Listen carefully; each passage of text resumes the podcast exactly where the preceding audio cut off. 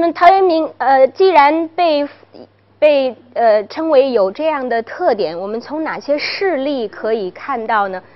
呃，比如说陶渊明他喜欢种种花种菊花，这个我们都知道了，在东篱下种菊花。那么他又喜欢喝酒，就是酒是不离身的。那么往往在他这个呃秋天花开的时候，他就携酒带着酒到这个菊花丛中去，呃邀朋友一起来赏菊。但是每每这个酒喝得很舒服的时候，就是有一点点欲醉的感觉的时候，他就会对朋友说。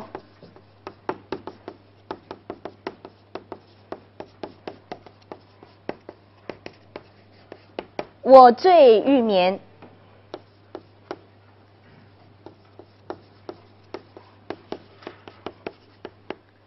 卿可去。我醉了，想睡一觉，想睡一小觉，你可以走了，就赶自己的客人离开。就是他率性如此，完全不不会局，就是局限在或者拘泥于普通的客套的这个主客之间的面子。那么他非但做主人的时候是这样，其实他做客人的时候也是这样。大家都读过他的《五柳先生传》吧？《五柳先生传》《陶渊明传》里边说，这个昭明昭昭明太子亲自写的这篇传记。他说，陶渊据说《五柳先生传》是陶渊明用以自况，他是用以自比的，完全是一篇自传。那么他的同时代人，就是陶渊明的同时代人。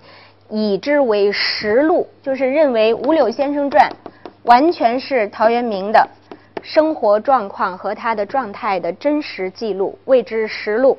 那《五柳先生传》里边是是怎么写的？其中有一段，大家有没有这个呃印象？说他性嗜酒，家贫美不能得，有有印象吧？那么，所以他的这个亲舅，所以就置酒招之。他就这个每造每造则饮，就是每次去拜访人家都会喝酒，然后每期必醉，就是每次喝酒都希望自己能痛痛快快的喝个大醉，然后等他喝完了以后就会怎么样？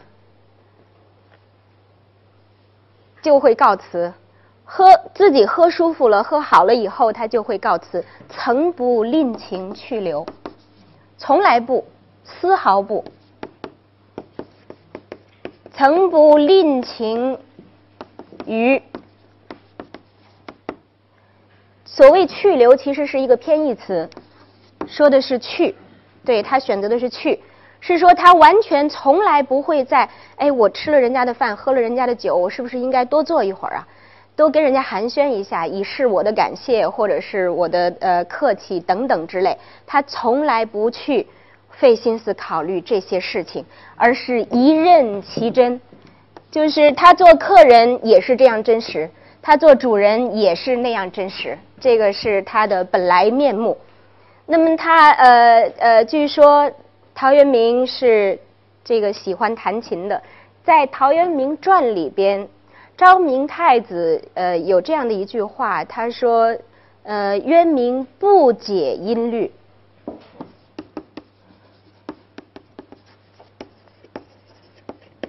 渊明不解音律，而续续琴一张。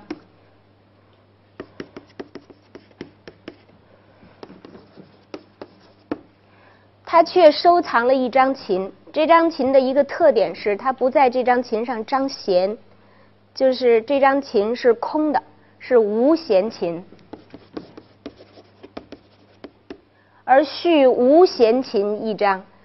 他每每菊花开的时候，会带着酒，夹着琴到这个菊丛之中去，然后喝酒喝到舒服的时候，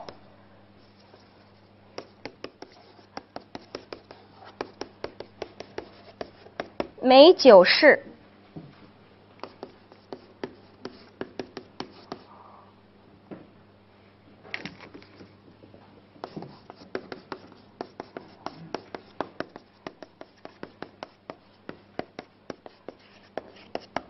无弦琴怎么弹？陶渊明就可以弹。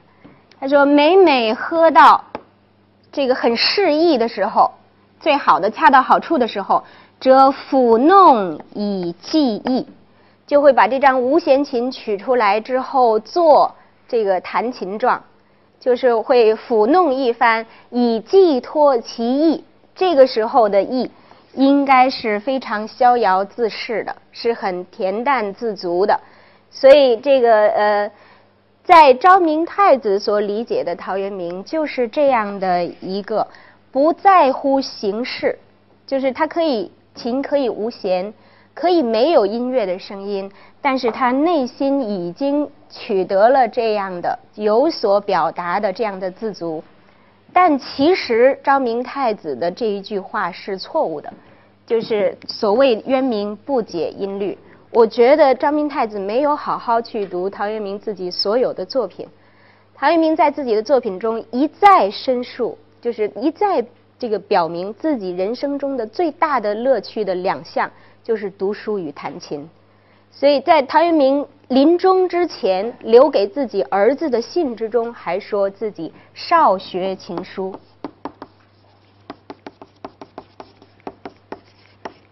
少学琴书，偶爱娴静。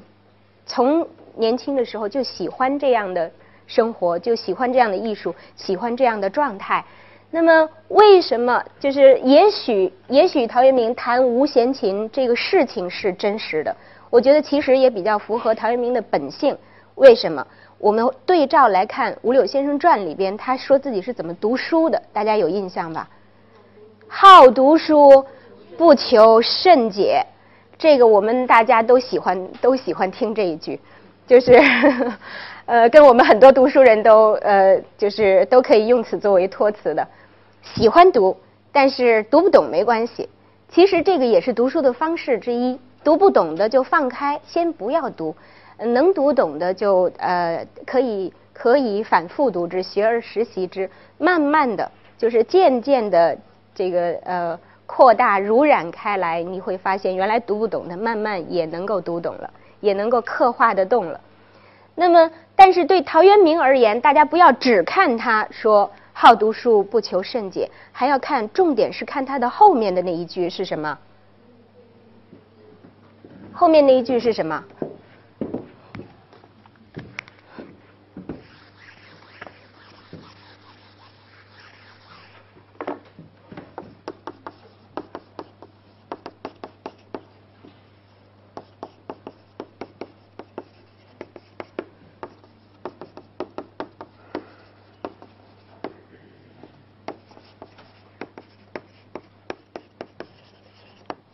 没有会意，则欣然忘食。这个才是重点，这个才是读书的真意，才是读书的目的。就是你去查着字典，把每一个字都弄懂了，其实并不能说明什么，往往还会因此而伤害自己的兴趣，往往就会查两页以后，这本书可能就放下不读了。但是读书的真正的目的是我能够领会他的意旨，我能够领会作者的他的真意所在，则欣然忘食。一旦能够领会，那么那种欢喜、那种欢然，就是可以让你忘记吃饭、忘记睡觉。如果我们也能够达到这种境界的话，就可以拿好读书不求甚解来作为自己的一个理由，来作为自己的一个借口。就是你终能够从读书之中，从阅读之中，能够获得这样真正的乐趣和受益所得，那么这才是阅读的真意了。所以陶渊明，我们把他的琴续无弦琴和他的读书放在一起的话，其实我觉得是很可以理解的。就是这个人所在意的，他所看重的，是琴可以记忆，是书可以会意。是意本身，是内在本身，而不是形式。字不认识，他可能一两个字不认识。那么，呃，弦琴弦不张，音乐听不到，但是我内心已有所领会。这个，呃，我们说这个，呃，道家的呃审美是可以把我们引向这样的一个极端的一个审美极端的。但是，呃，我觉得在我们学习的过程之中。呃，这个形意这两者，形神这两者，还是还是最好兼顾。那么，呃，到了一个阶段之后，可以可以呃会意而忘形，就是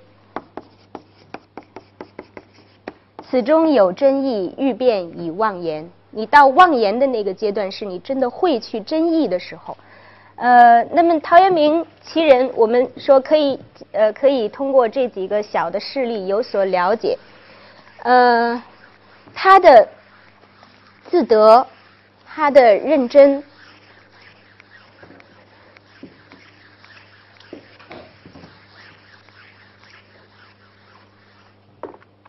我们还可以通过他的后世的呃知音，第一知音人就是苏东坡了。苏东坡对他有一段评价，他说：“陶渊明，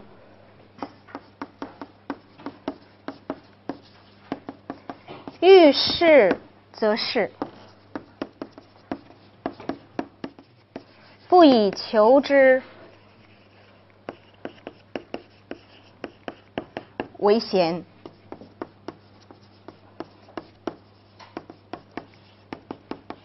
欲隐则隐，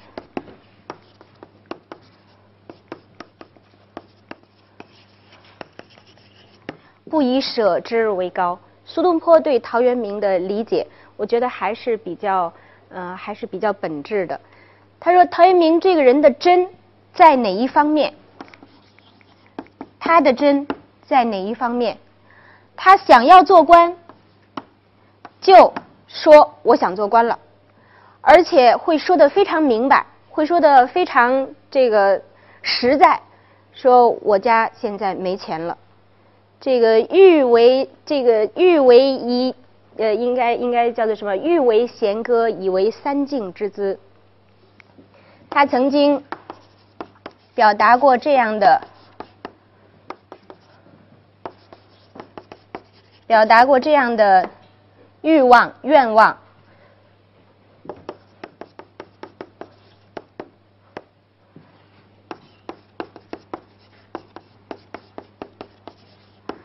陶渊明《陶渊明传》里边记载下来，他曾经有一次表达过这样的愿望，说“聊欲弦歌，以为三晋之资可乎？”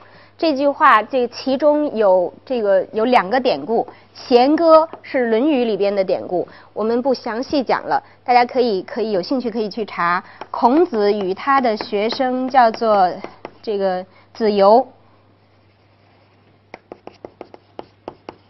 子游之间的故事。孔子的学生子游做武城宰，现在山东枣庄南边的一个小地方，子游做那儿的地方官。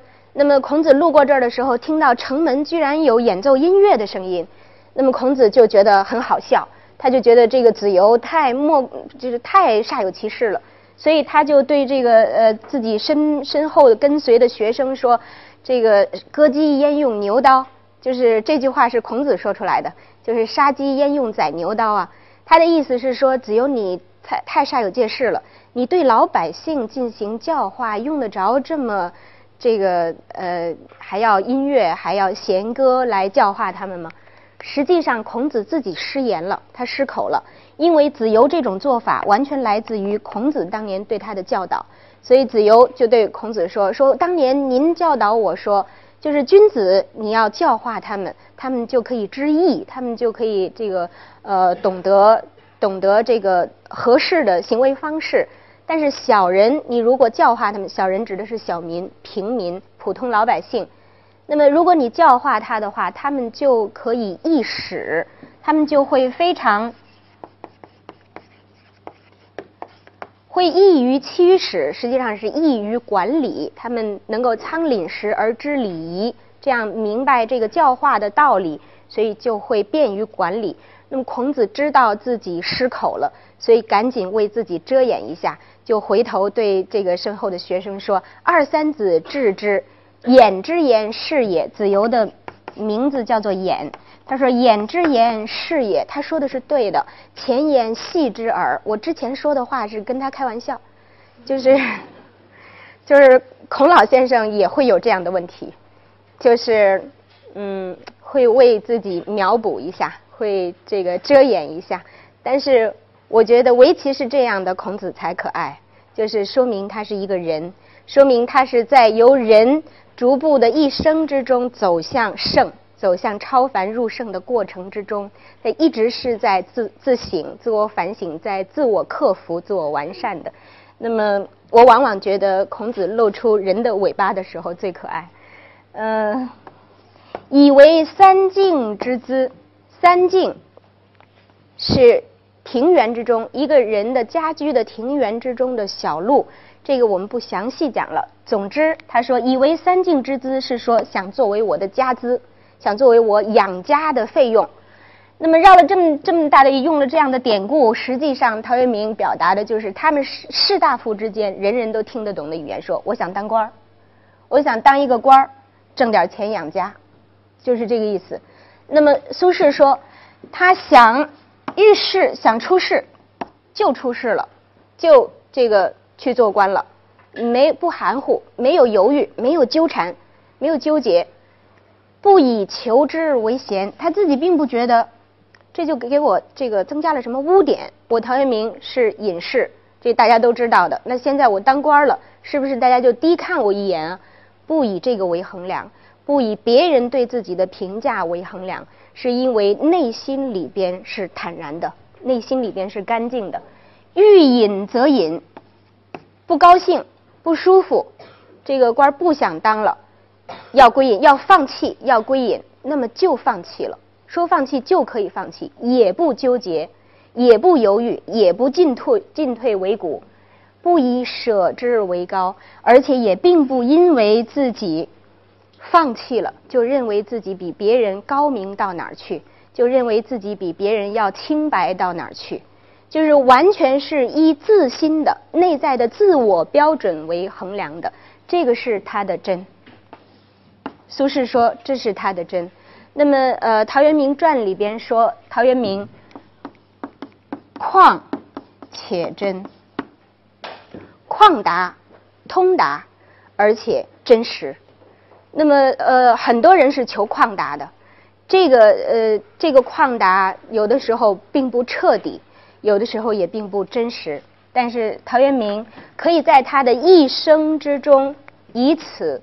为呃，应该说以此为追求。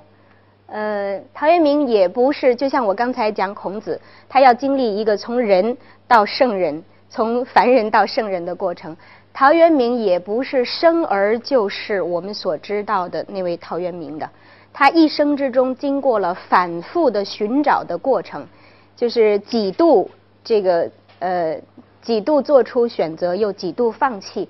然后逐渐的在这个过程之中，知道我陶渊明想要的是什么，我想追求的是什么，什么才是我的天性，什么才是我的本性，什么才会让我感觉到内心安然和和平静、愉悦、自足。